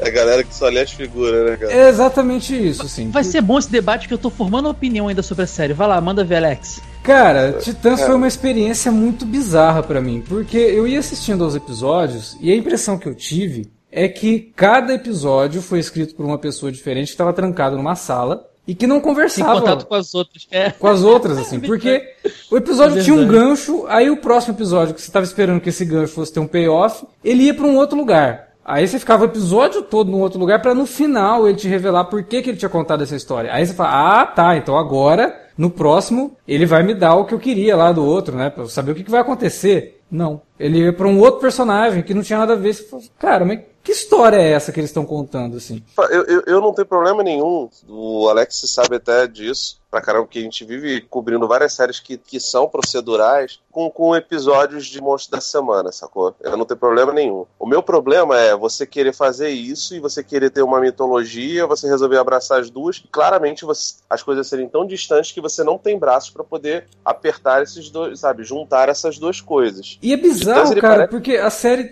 termina a primeira temporada e você não tem os titãs formados. A história não. que eles estavam começando a contar na primeira temporada não termina. É até meio desonesto, sabe? Porque você vê a temporada inteira e a hora que ela parece que vai pra uma coisa assim, eles vão lá e fazem um episódio fanservice inteiro, só pra e mostrar série... o Batman. Aí... E, a série, é, e a série para do nada pra apresentar personagem que é pra dar outra série. É. Tipo, foi com a Patrulha do Destino, foi a Co Rapina e Columba, que vai virar série, não duvido nada. É. É, depois vai se sei. distanciar ali, ter sua própria série, não sei. É. Espero, espero, que não tenha, cara, porque não. Não sustenta assim, a série, não. até agora, eu, eu, gostei muito da atriz e eu acho o, o rapaz que faz o. É sempre. Eu nunca sei quem é, quem é o homem, quem é a mulher do Rapina e Columba, tá ligado? Rapina é homem, Columba. É só lembrar da Pomba é a, é a menina e o, o Rapina, que é o Rave de Rapina, né? É o homem. Ah, então, o cara que faz o Rapina, ele é o mesmo que faz o Aquaman na série dos Smallville, tá ligado? Então, tipo assim, ele tem como qualquer coisa da DC. É ele? É, Caraca, é ele. cara, eu não sabia. É o Aquaman ele... mais sem expressão de todos. Coitado. Mas assim, ele, ele já tem um know-howzinho. E cara, sei lá, velho, eu concordo bastante com o Alex. Eles levantam várias bolas, mas eles não cortam nenhuma. Sei lá, talvez o Geoff Jones tenha, né, vontade de adaptar a linguagem de uma HQ para a linguagem televisiva, de você ter edições que realmente está no meio de uma saga e aí você tem uma edição que dá uma cortada naquela saga para mostrar o que está acontecendo do outro lado. Mas quadrinho, cara, é um negócio que você acompanha assim, é, uma vez por mês, né? Tanto que várias vezes, quando sai o encadernado dessas sagas, essas edições que vão contar outra coisa não estão no encadernado. Porque não dá continuidade. Se você for ler aquilo de uma tacada só, quebra totalmente o ritmo, a narrativa fica confusa, eu, né? Eu, eu, não teria problema nenhum se o nome da série fosse é, Tales of Titans. Exatamente. E aí cada episódio, né, é. uma introdução. É porque, na real, na real, não tem episódio introdutório. Tem uma temporada introdutória. É, uma temporada de Todo origem. episódio é uma introdução de alguma coisa. É Apesar de ter o, o, episódio de origem, né? Que é o episódio. Do, mas assim, é, é, é uma temporada de origem, cara você realmente não tem aquela sensação de uma equipe formada, bem, bem, dito aí. E o mais doido, né, cara? A gente já viu aí o Patrulho do Destino, série já derivada, com o Cyborg lá, então assim, por que, que o Cyborg tá ali? Não, eu não assisti Patrulho do Destino, mas não fez o menor sentido. E o pior é que a explicação que eles dão funciona tão bem, cara, pro, pro Cyborg estar tá na Patrulha do Destino. Caio, sério, depois tu vê que, velho. Eu vou ver, vou ver. Tá aqui na fila você aqui, vou ver. Vai na locadora e você pega. Porque, cara, é muito, muito licérgico, muito doido, tem quebra de carro, quarta parede toda hora. E assim, eu lembro que quando eu vi o piloto, eu falei até com o Alex. Pô, caraca, o, piloto de Titãs é legal. A gente tinha um pouco de receio porque, pô, muito violento, né, cara? E Titãs é uma série tão de quadrinhos tão, tão pra eu frente. Acho que, eu acho que Jovens Titãs combinava muito mais com o estilo da CW, cara, que tava rolando lá. Eu imaginava um é, Jovens cara, Titãs na pegada do Flash, sabe? Sei lá. Podia ter uma parada meio como é o Legends of Tomorrow, tá ligado? Uma parada mais. Aí, aí, tu forçou, aí tu forçou. Eu odeio Legends of Tomorrow, muito ruim, cara. Nossa, quem chamou esse cara pra gravar esse podcast? Ah, não, cara, desculpa. Fazer logo uma série da Legião da Justiça, da, da Cidade da Justiça, cara. Pô. Puta esse filho da puta. Os caras, cara, olha, olha isso, cara. Cara, eu, eu, achei, eu achei engraçadíssimo esse. Who com, com Liga. Ah, não, que misturada, não. Cara, Legends é maravilhoso. É uma, uma anarquia maravilhosa. Esses dias. Mas ó, eu vou ser sincero, eu só vi a primeira temporada. Eu não sei. Ah, não, a primeira temporada é fraquinha. Ah, a primeira temporada eu vou tentar, eu vou tentar, eu vou tentar. As séries que você gosta mostram os heróis salvando Tolkien e. e... eu tô ligado que tem essa parada, cara. Eu tô, fiquei curioso ah, por isso, eu fiquei ligado que tem isso aí. Não, Legends é muito maneiro, cara. Eu comecei a ver, o, o Alexandre ficou me insistindo pra caralho. Pô, muito maneiro. Mas assim, cara, o, o lance é, é, complicado, porque, tipo, no começo, quando eu fui ver assim, eu falei, pô, não, beleza, podem fazer uma outra versão que de repente sai boa. A gente, eu consigo, eu, eu sou o tipo de pessoa que consegue gostar da série do Batman dos anos 60, uhum. do Adam West. Eu gosto dos filmes do Tim Burton, não consigo gostar de Batman Forever, que também é um sacanagem, tá ligado? Mas uhum. adoro os filmes do Nolan e gostei um pouco do, do, do, pedaço da história do Batman, fora o fato de, de, que ele não é um detetive, né? Mas fora isso, eu gosto do, da versão até do, do, do, Batman do, do Chris Terrio, né? Porque claramente aquilo dele foi escrito pelo Chris Terrio. parte do Super-Homem foi o Zack Snyder e o David Goyer mesmo. Mas eu não sou contra fazer uma outra versão dos, dos personagens. E no primeiro episódio eu falei, ah, parece até que faz sentido. Beleza. Foi começar o segundo episódio e realmente eles não dão vazão a nada. E se você for ver, os personagens, eles, a maioria deles são extremamente é, vazios de necessidade de eles estarem ali, cara. Porque quem precisa estar ali de fato são o do, dos quatro principais é a Ravena e o Robin, cara. Mais ninguém. Porque a Estelar, ela aparece lá, a Ana Dilp é uma atriz que, a, além de, de, de, de, lindíssima e de despertar é, todo um rei de idiota, de, de gente racista babaca é, sobre o casting dela, que é completamente irrelevante, porque ela manda muito bem, ela é uma, uma grande atriz. A função narrativa dela também é muito largada e o Mutano, idem, cara. E eu não tô nem reclamando do fato de só virar um tigre. Eu sei que é uma, uma série eh, vai ficar muito caro, se limitações, um né? Mas cara, o Mutano ele é totalmente relegado a fazer piadinha e nada assim, tipo, é... Mas o Mutano não tá sendo Mutano? Eu acho que o Mutano tá sendo ah, Mutano não, ali, né? Não, não, cara, é muito ruim, assim, é um cara, personagem que fica sobrando. Eu não tô falando que eu, quero, eu não quero que o Mutano saia passando a mão, a mão na bunda da Ravena, tá ligado? O Mutano tá sobrando tanto que no primeiro, primeiro episódio introduziu a, a Estelar, a Ravena e o Robin com, com cuidado e o Mutano aparece no final roubando um jogo de Xbox. Então dá, dá pra ver que ele tá muito ali pra fazer o alívio cômico mesmo da parada. É, mas é muito zoado. É? O, o, lance da Ana Duke, por exemplo, eu acho que o casting dela é perfeito. Assim que. Eu gostei também, eu gostei. Quando ela aparece, eu falei, caramba, é isso. Eles acertaram na Estelar. O problema é o texto, que fica naquele chove no molha, dela tentar descobrir. Porra, uma das coisas mais legais das séries do DC Universe é isso aqui. E isso funciona bem. É uma série sobre super-heróis. Não tem que ter o personagem humano, é, orelha, o, o nerd da, da, da, da cadeira. Não, não tem isso. São séries sobre super-heróis, sobre esses personagens, e não tem aquele monte de subtrama que a gente vê em Arrow, em Flash. É, Legends of Tomorrow nem tanto. Legends of Tomorrow é uma série sobre aqueles caras mesmo e boa. Agora nessa última temporada é que eles estão colocando algumas subtramas envolvendo os outros personagens. Mas o normal é dessas séries da. De, não, não vou falar séries da DC, séries, adaptações de quadrinhos pra TV, é isso. Até essa Netflix. Sabe? Tipo, a série do Demolidor, porra, é legal, desenvolve o Matt Murdock, mas tem um monte de subtrama envolvendo a Karen, o Fog, o, o Ben Urich na primeira temporada, sabe? Que são um monte de personagens periféricos que estão ali para auxiliar o personagem principal, mas acabam tomando muito tempo da própria trama, que nitidamente não tem espaço para 13 episódios. Então você tem que ficar enchendo linguiça com essa É, é, mas, mas nesse caso, acho que eles nem inventam muito, cara, porque são todas adaptações de coisas legais. Mais ou entendeu? menos. É, mais ou menos. Mas no caso do Titãs, não. Titãs é elenco principal. São Massa velho. é os Jovens Titãs. Eu tô aqui, eu quero assistir isso aqui. Beleza. Só que não dão um texto legal pra esse povo trabalhar, sabe? O, o Robin mesmo, todo mundo, antes da, da série estrear, todo mundo falava, pô, legal, a série nitidamente vai começar com o Robin e o último episódio da temporada é ele virando asa noturna, né? Seria uma evolução legal pra você já dar vazão pra segunda temporada. Cara, termina a temporada e ele continua sendo Robin ainda. Ele ainda não decidiu o que, que ele vai fazer da vida, né? Mesmo com J- Jason Todd já existindo na história. também. Mesmo com o Jason Todd já existindo na história, ele continua vestindo É. o manto do Robin. A Estelar fica naquela de, ah, mas e aí? Ela vai ser alienígena mesmo? Vamos utilizar isso da história? Demora muito pra chegar nesse ponto. Sendo que, como eu falei, é uma série de super-herói, cara, já abraça esse universo de uma vez. Não vai ficar colocando a conta gota, não. Né? E mesmo Mas vocês quando... não sentiram influência do Demolidor das séries da Marvel na Netflix, não? Na, na violência, na, no soturno. Eu achei muito influenciado por Foi isso, uma cara. influência extremamente negativa, inclusive, né? Porque... Sim, falaram assim, ó, tá dando certo aquilo ali, ó. Os, os da, Cida, da Cidouble, nem tanto. Ali tá dando muito certo. Vamos fazer igual. Vamos botar violência, vamos botar é, aquele la- lado obscuro do negócio, vamos botar sangue jorrando.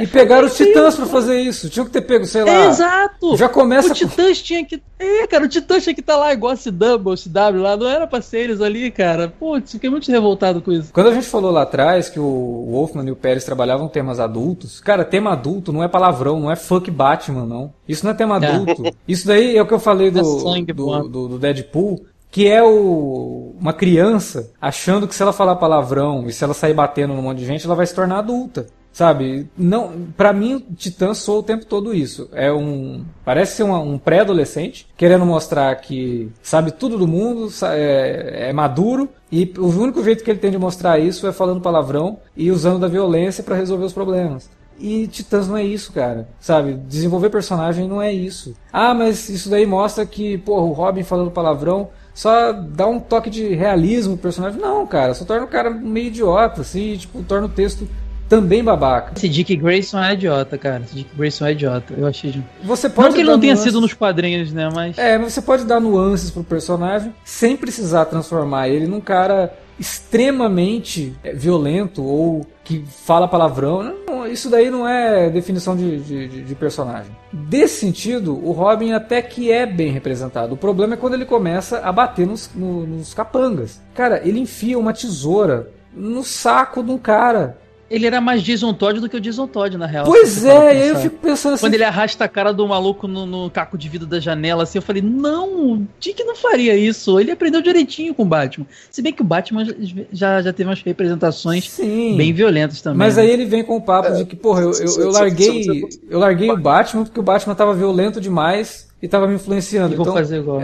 E aí eu vou continuar Isso- fazendo a mesma Isso coisa? não faz sentido. Isso não dizer. Ou então o Batman tava realmente muito badass, né, cara? Porque, pô, ele tava decepando o braço das pessoas no. Se, no... Na se mordida, né? mostrasse Na que ele tava fazendo, se mostrasse que ele tava fazendo, mas não queria estar fazendo aquilo, putz, eu tô fazendo exatamente porque eu tô fugindo que eu não quero fazer. Mas não, cara, ele tava satisfeito com aquilo. Cara, Muito o que eu acho estranho. doido é o seguinte: o, o Caio acabou falando um negócio que eu até então não tinha, no- não tinha pensado nisso e faz um grande sentido. Os Titãs realmente eram um grupo que provavelmente caberia melhor num CW verso, desde que não. num Arrowverse, né? Desde que não, não mostrasse uma. Sabe, não, não tivesse todas aquelas tramas paralelas chatas e adolescentes de novelinha. Mas, cara, É, não, tanto que Tanto- antes de ir pro DC Universe, Titãs seria uma série da TNT. Sério? Caramba. Sim, é, aí TNT? da TNT, com a mesma, mesma galera envolvida, o Akiva Goldsman e o Jeff Ah, é, Jones. porque a, a da Warner, né? Mesmo dono, tudo Turner, Não, é e, isso. e tanto assim, faz, faz sentido isso. Só pra ficar claro, Caio, o- a- as séries da CW fazem sucesso, cara. Elas são campeãs de, de audiência, tanto que você vê que elas É, não são. Tanto é que estão até hoje aí, né? Faz, é verdade. Cara, o Raio Negro, acho que foi a série que menos teve audiência, né, o Alex? Alex fala, sabe É, falar até o Raio melhor. Negro, E- o Raio Negro tá fraquinho, é, Legends of Tomorrow também não é uma grande audiência. A audiência fica concentrada em Arrow e Flash ainda, né? Muito por- acho que muito por conta do sucesso das, das grandes que a gente acha ruim, mas que o público gosta pra caramba. E, pô, não à toa, um dos produtores, além do Akiva Goodsman e do Geoff Jones, é o Greg Berland, que é um cara do. do- de- também acho que é do Doom Patrol, né? Não é, o, o Alex? Ah, sim, o Greg Berlanti ele também tá em Doom Patrol. Aliás, Doom Patrol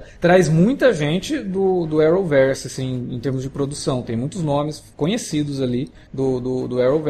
O Greg Berlanti ele é um dos criadores, né, do todo, todo esse universo do Arrow no CW. E ele, eu acho que ele tinha vontade de, de trabalhar com os Titãs, né? Porque o, o Arqueiro Verde, ele coloca um monte de personagem da mitologia dos Titãs. Ele coloca o Irmão Sangue, ele coloca o Exterminador, ele faz algumas referências a, a um, a um provável grupo que o, que o, que o, que o Arqueiro poderia formar. Você falou lá atrás que Estelar, Raven e Cyborg são personagens do, de Wolfman Pérez, mas o Exterminador também é, como a Terra também é. O Irmão Sangue também é personagem do, do Wolfman Pérez, né? O Exterminador acabou se tornando um personagem tão famoso que ele virou vilão de todo mundo. Falam até de, de ele ser o vilão principal do The Batman desde, desde muito tempo, né? Chamaram lá o John Manganiello pra fazer, coitado. Participou lá do, do- da cena pós-crédito do Liga e dane-se, ficou por isso mesmo. Mas, cara, pra mim, se fosse fazer uma parada assim violenta desse jeito, teria muito mais lógica você pegar, sei lá, o Renegados, que é um grupo que o Batman faz tal, Aí e, sim, aí sim. Isso, exatamente. e acho até que um pouco do formato, cara, porque os Titãs, os personagens não são ruins. Eu, eu não gosto do ator que faz o Robin, acho ele péssimo. Ele é o filho do, do, do Orlando Bloom lá no, no Piratas do Caribe 5. Assim, os, os, os Piratas do Caribe depois do 1 já eram ruins. O 5 consegue, assim, ser um negócio que dá um nojo, cara. Mas o Robin não é ruim. O Mutano acho que é o que mais peca. A Ravena, ela é meio chorona, assim, mas não é uma personagem ruim, né? A, a- atriz, ela é muito nova, se não me engano, ela é, ela é menor de idade, não é? Logo do... Acho que é. Acho que parece ser, não sei, cara. Parece ser. Cara, mas todos os outros, os outros personagens secundários, pô, o Rapina e Columbo eu achei legal. A menina que faz a Dona Troy e a participação da Dona Troy, ela é muito acertada e, assim, incrivelmente foi bem melhor escrito do que to- todo o background da, da Estelar. O Jason Todd, que é um personagem que eu sempre odiei, eu achei do caralho a participação dele. E o ator é bom, né, cara? O episódio é muito maneiro. O menino tem uma É, cara de tipo- psicopata, funcionou ótimo com, o Jason Todd, cara.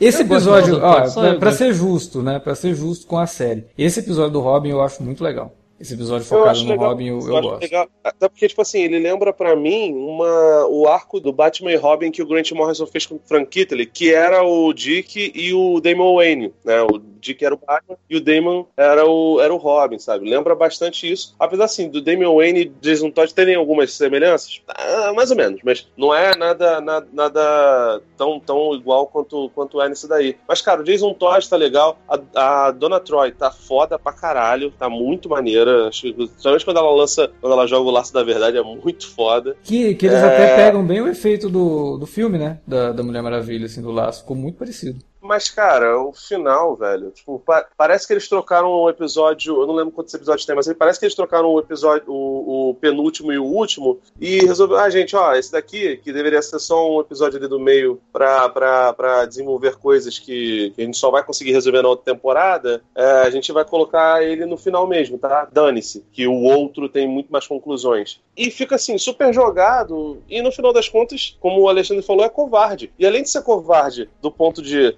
ah, eles não evoluíram o Robin pra, pra Asa Noturna, que não necessariamente seria uma coisa necessariamente ruim no, no- na série, além deles não fazerem isso, eles não resolvem a situação do Trigon, eles deixam para outra temporada, eles não conseguem concluir nem o que eles estabelecem naquela primeira, e na cena pós-créditos aparece o Crypto e o Superboy da maneira mais jogada do mundo também, cara. Que já dá início a uma outra, né, uma outra plot, assim, que nem terminou uma e já quer começar outra. Caralho, porra. Então, tipo, então, tipo Lost, cara, daqui a sete temporadas e lá eles vão revelar tudo isso aí. É, não. Tá só, tá só jogando mistério. Você vai ver que vai ter um, um urso polar andando ali na frente da, da, da, da Torre Titã, o cara da Eu acho que na próxima temporada, ou em breve, vai ter a morte do Jason Todd, ainda vai ter capuz vermelho nessa série aí, cara. Pode escrever isso aí que eu tô te falando. É, então, é exatamente. Não, por isso que o Felipe acertou, cara. Era para ser a série dos Renegados, não dos Titãs, entendeu? Aí você coloca lá o Jason Todd com o capuz vermelho e os Renegados. Aí funciona. O Arsenal vai aparecer em vez do Ricardito. Vai ser, vai, com certeza, cara. É, mas é. Cara, eu acho que eles podem fazer como aconteceu com o Luke Cage, pegarem todas as críticas que fizeram, porque foi uma recepção mista, muita gente gostou, porque aqui no Brasil, sei lá, a gente, a gente tá reclamando aqui meio ranzinhos, as pessoas vão ficar putas com a gente, mas a realidade é que a maior parte das pessoas adorou, porque, assim, pegaram a primeira camada superficial, que a série se vale um bocado do, do da estética de, de, do Zack Snyder, de coisas massa velha acontecendo, mas eu acho que eles vão conseguir amarrar de, sei lá, cara, eu tenho esperança de que eles possam amarrar, porque já falaram que a segunda temporada vai ter o Slade Wilson, é, acho difícil resgatarem o, o Cyborg lá da, da patrulha, porque, pô, o Cyborg tá muito bem na patrulha, então realmente isso aí não vai, não vai acontecer, mas estão levantando a possibilidade de ter o Wally West, o Wally, o Wally original, né, o Wally Ruivo, na série. Então, tipo, eu quero acreditar que as coisas vão, vão ser desenroladas de uma maneira legal, sabe? Mas mas é difícil, cara. É, é um serviço de streaming novo, então tem, eu acho que eles têm muito que aprender. É o que eu falei, eu acho que o Geoff Jones estava tentando experimentar alguma coisa em termos narrativos, contar essa história dessa forma, mas no final ele não contou história nenhuma. Ele só ficou introduzindo um monte de coisa e quando termina a temporada, como o Felipe falou ali atrás, é, o último episódio eles deixaram de exibir e vai ser o primeiro episódio da segunda temporada. Então realmente faltou alguma coisa.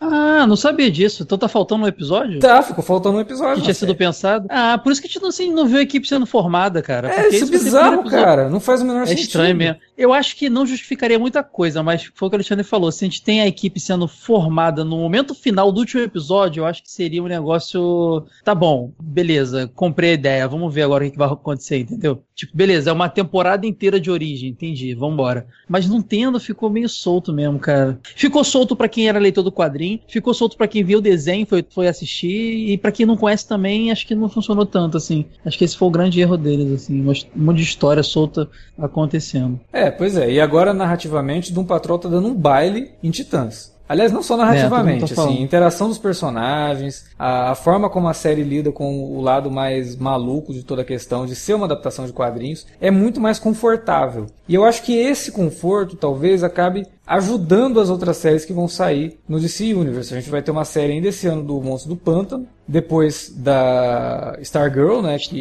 Stargirl, né? Que, é. na, a Stargirl vai ser uma adaptação do Starman do James Robinson, só que com a Stargirl no com lugar. Stargirl no lugar. É, tá tudo puxando para esse lado, porque vai ter a Sociedade da Justiça, então vai ter muita coisa bacana nessa série. Eu acho que ela vai conseguir também se estabelecer bem. E Titãs vai acabar, talvez, eu espero, como o Felipe falou, que Titãs pegue as coisas boas das outras séries que vão ainda estrear, e eu espero que essas outras séries também tenham coisas boas, e utilize isso para dar uma reestruturada e conseguir encontrar a própria voz. Porque, cara, Titãs não conseguiu encontrar uma voz. E é impressionante, é gritante como que isso interfere no Patrulho do Destino. Você assiste aos 15 primeiros minutos de Patrulho do Destino e fala, cara, essa série tem identidade. Titãs não tem. A identidade do Titãs é uma. parece que tem informação ainda. E não parece ser algo proposital para mostrar que os personagens também estão em formação. Não. Só me soou algo mal escrito e mal elaborado. Me soou uma série que foi feita meio que a toque de caixa, preocupada em dar para os fãs aquilo que os fãs queriam, que eram algumas cenas de porrada muito boas, e até tem. Se bem que as lutas do Robin eu acho meio fajutas, mas estão lá. Cara, as lutas do Robin tentar, miraram no Demolidor, mas acertaram, sabe o que? Aqueles filmes feitos por fã do Batman no YouTube.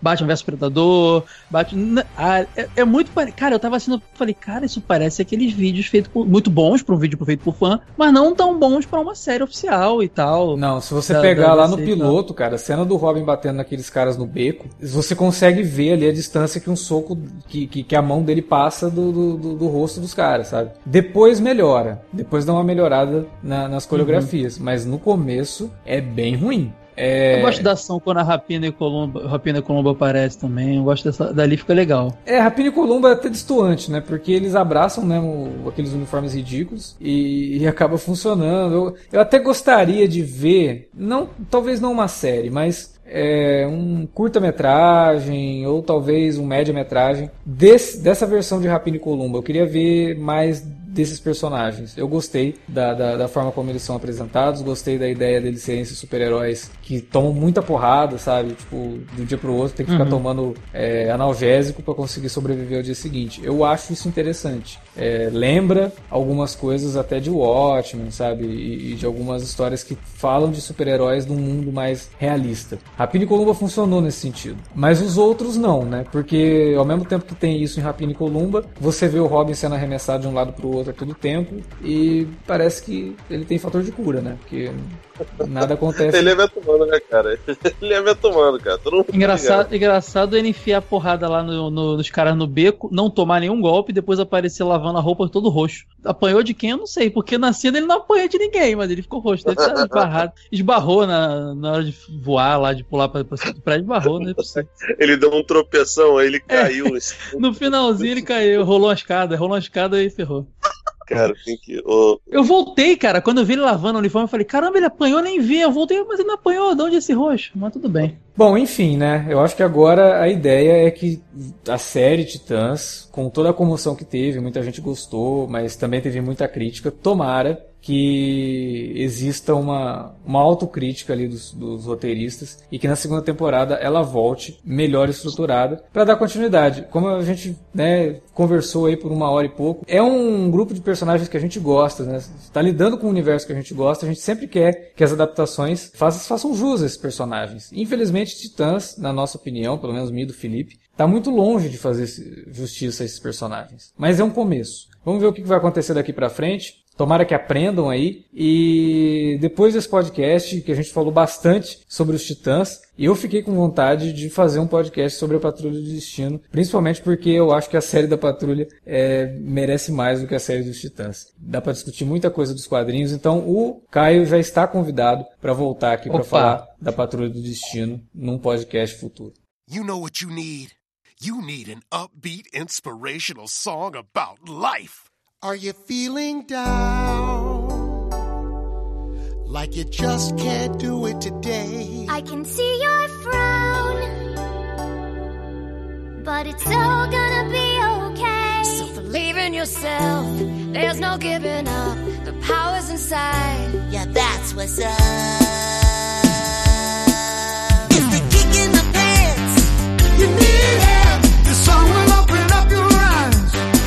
Bom, era isso que a gente tinha para falar sobre Titãs, os quadrinhos, as adaptações, a série live action. E agora a gente joga a bola para você que nos ouviu. Comenta aí o que, você achou da série dos Titãs e também o que, você acha dos Titãs nos quadrinhos. Você lia nos anos 80, lia nos anos 90 ou conheceu os Titãs pela fase do Geoff Jones, que foi publicada no Brasil pela Panini, né? E a fase dos anos 80 pela Editora Abril. Fala pra gente aí na área de comentários ou você pode também mandar um e-mail pra gente para alertavermelho@cinealerta.com.br Lembrando também que você pode falar com a gente nas redes sociais, facebook.com.br cinealerta ou arroba cinealerta no Twitter. Utilize as redes também para divulgar o nosso conteúdo. Agora, aquela hora do jabá, né, Caio? Caio, fala pro pessoal que te ouviu aqui nesse podcast, onde eles encontram você. Primeiro, obrigado pelo convite novamente. Eu espero o Felipe novamente lá nos meus podcasts e o Alexandre inaugurar lá também. O Alexandre gravava comigo lá muito Retro Geek nas antigas, mas tá, tá devendo uma visita lá. E é isso aí, galera. Eu faço atualmente lá no portal Jogo Velho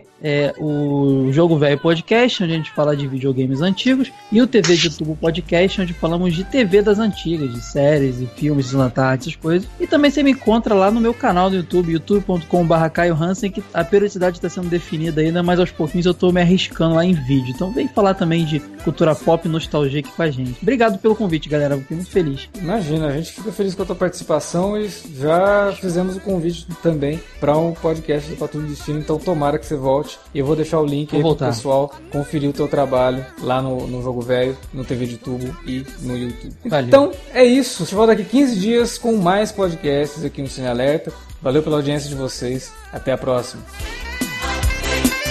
It's an upbeat, inspirational song about life.